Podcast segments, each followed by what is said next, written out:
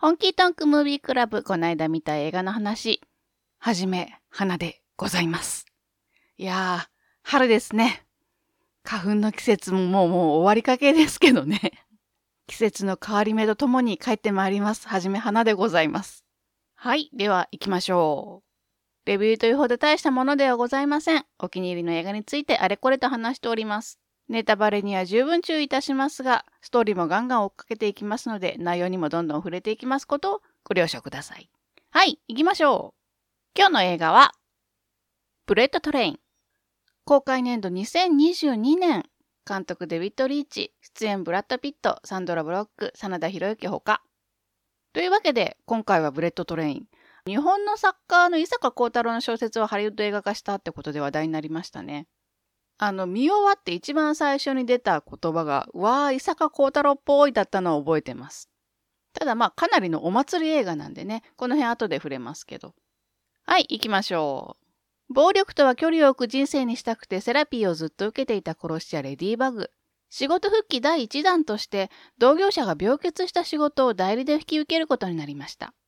東京から京都までの新幹線で指定されたブリーフケースを受け取るだけという簡単な仕事のはずでした。しかし、その新幹線にはレディーバグ以外にもヤバい奴らが乗り込んでいたのです。巨大犯罪組織のボスの依頼で拉致されていた息子を無事に送り届けている最中の兄弟レモンとみかん。我が子を何者かにビルから突き落とされ復讐に燃えている木村。木村を偽情報でおびき寄せて何かを企んでいる少女プリンス。さらには車内に潜入していたり、途中乗車する奴らもいたりして、京都行きの新幹線は大乱闘列車と化していくのでした。はい、冒頭にも触れました。原作は、伊坂幸太郎の小説、マリア・ビートルです。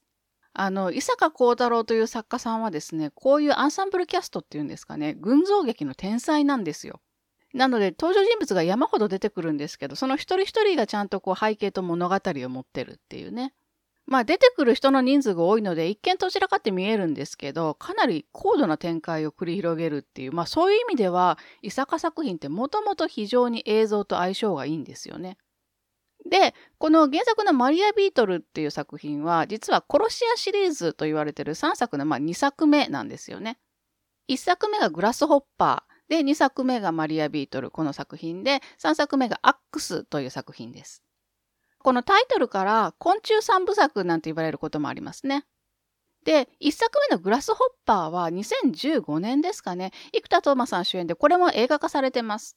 まあもちろんこっちは日本映画で、ブレットトレインに比べるとかなりまあおとなしめには作られてはいますけども、ブレットトレインだってそもそもシリアス路線で作るはずだったらしいですけどね。だけどまあ何がどうなったのかコメディ路線というか賑やかな路線にしようってことになって抜擢された監督がデビッド・リーチ。まあ、有名な映画としては2017年のアトミック・ブロンドとかね、2018年のデッドプール2あたりかな。あと、ジョン・ウィックの一作目も監督してるんですけど、なぜか名前がクレジットされてないんですよね。もともとこの人、スタントマンなんですね。スタント出身なので、アクションには相当定評のある監督です。アトミック・ブロンド撮った監督ですよってなるとね、まあ、そらなるほどねって思ってもらえると思います。シャーリーズ・セロンかっこよかったですね。あの、早速ちょっとそれちゃっていいかな。最近まあドハマりしてる映画がありまして、それがまあ話題にもなってるんですけれども、ベイビー・ワルキューレという日本のアクション映画がありましてですね、坂本優吾監督っていうまだ若い監督のシリーズなんですけど、高校出てすぐみたいな若い女子2人が組織に雇われて殺し屋家業で暮らしてるんですけど、その日常の緩さとアクションのガチさっていうこの緩急がすごい面白い映画なんですよ。主演がダブル主演で高石あかりさんという方と伊沢沙織さんというお二人なんですけど特にこの伊沢沙織さんという方がスタントウーマン出身なんですね。でアクションが本当に鳥肌立つほどかっこいいのでもうぜひともデビッド・リーチ監督の映画に呼んでほしいという妄想を最近抱いております。あのベイビーわるきゅーれもそのうちやりますからね。はい。ではブレットトレインに戻りましょう。あの、デビッド・リーチ監督のお人柄なのかどうか、今回の映画は妙にこう役者陣が豪華なんですよね。主役のレディー・バグの役はブラッド・ピットです。なんか少し前に俳優業はもう引退して制作業に専念するみたいなニュースを聞いた気がしたんですけどね。最近ちょこちょこまた俳優業も復帰というかまあいろいろやってる感じですね。それからレディーバグのハンドラーというか、まあ、上司ですかね。電話でずっと指示出しているマリアという女性の役があるんですけど、こちらはサンドラ・ブロックです。ただ、この役実はもともとレディー・ガガが予定されてたらしいんですけれども、同時期にレディー・ガガが別の映画に出るってことになって変更になったらしいんですね。多分、ハウス・オブ・グッチかなんかだと思うんですけどね。それから名前のクレジットはないんですけど、カメオ出演してくれてるっていう役者さんも何人かいます。まず、チャニング・テイタム。これはね、名前クレジットしてもいいんじゃないのってぐらいちゃんとセリフもあって出番もそこそこ多いんですよね。いやー、チャニング・テイタムはなんかいいよね。自分のパブリックイメージがどういうもので、その自分がどういうジョークをしたら一番面白くなるかみたいなのを知ってる気がします。その上でサービス精神が非常に旺盛で出し惜しみしないみたいなところがね、なんか本当に頭が下がるというかね。ものすごくクレバーな俳優さんなんだろうと思います。2014年のフォックスキャッチャーみたいなものすごい難しい役をやったかと思えば22年のザ・ローストシティみたいなイケメンだけどおバカさんでもピュアみたいな役も難なくこなすっていうね。まああのセクシー路線で見られることが非常に多い役者さんですけどかなりレベルの高い俳優さんなんじゃないかなと思います。はい。それから亀メ出演もう一人ライアン・レイノルズですね。デッドプールシリーズでおなじみですね。なかなかレイノルズが言えなくてね。まあそんなことはいいんですけれども。やっぱりこの人もノンクレジットで出てます。こっちはチャニング・テータムと違ってほんのちょっとだけなので見逃さずに探してみてください。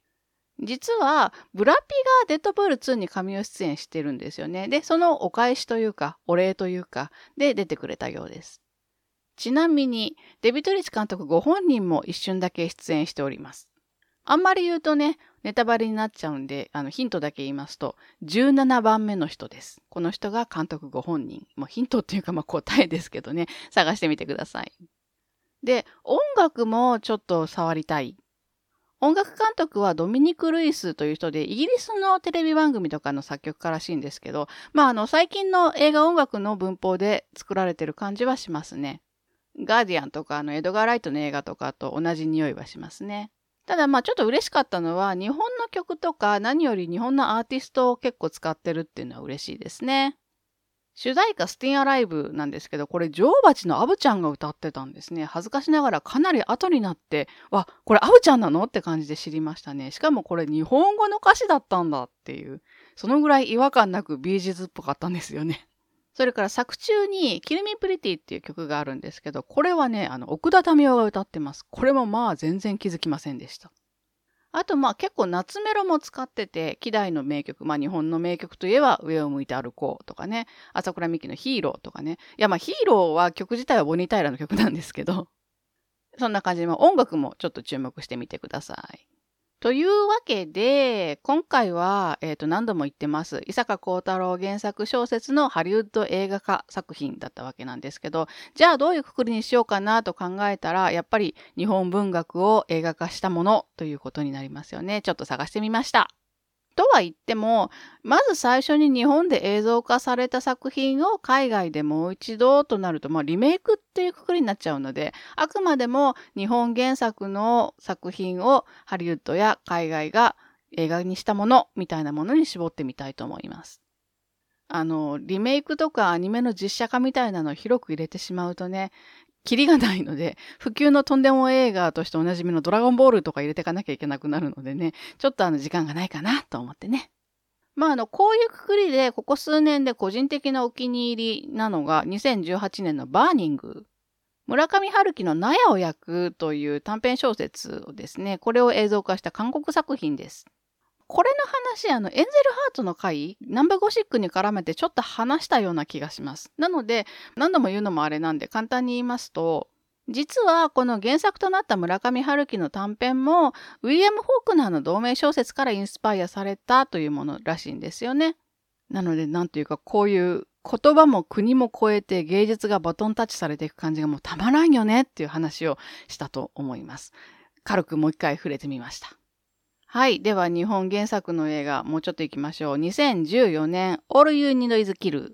トム・クルーズ主演のいわゆるタイムループものですね。これもね、多分、ハッピーデスデーの回あたりでちょっと触れたような気がしますね。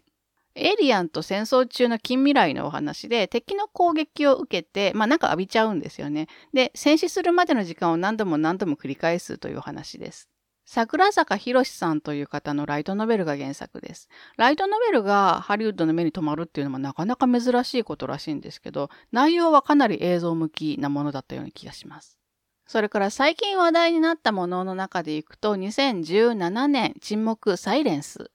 遠藤周作の小説沈黙が原作の作品でマーティン・スコセッシが監督してますね。